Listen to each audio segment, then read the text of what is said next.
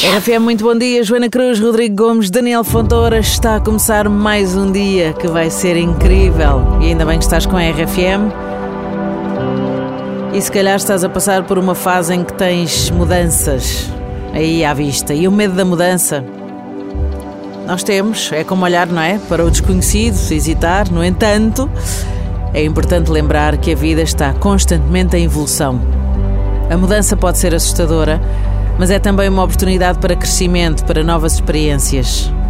Às vezes aquele desconforto inicial é apenas um sinal de que estás a sair realmente da tua zona, não é? De conforto, mas enfrentar esse medo, essa mudança é um passo crucial para conseguir novos horizontes, descobrires o potencial que está fora da tua rotina, o teu potencial.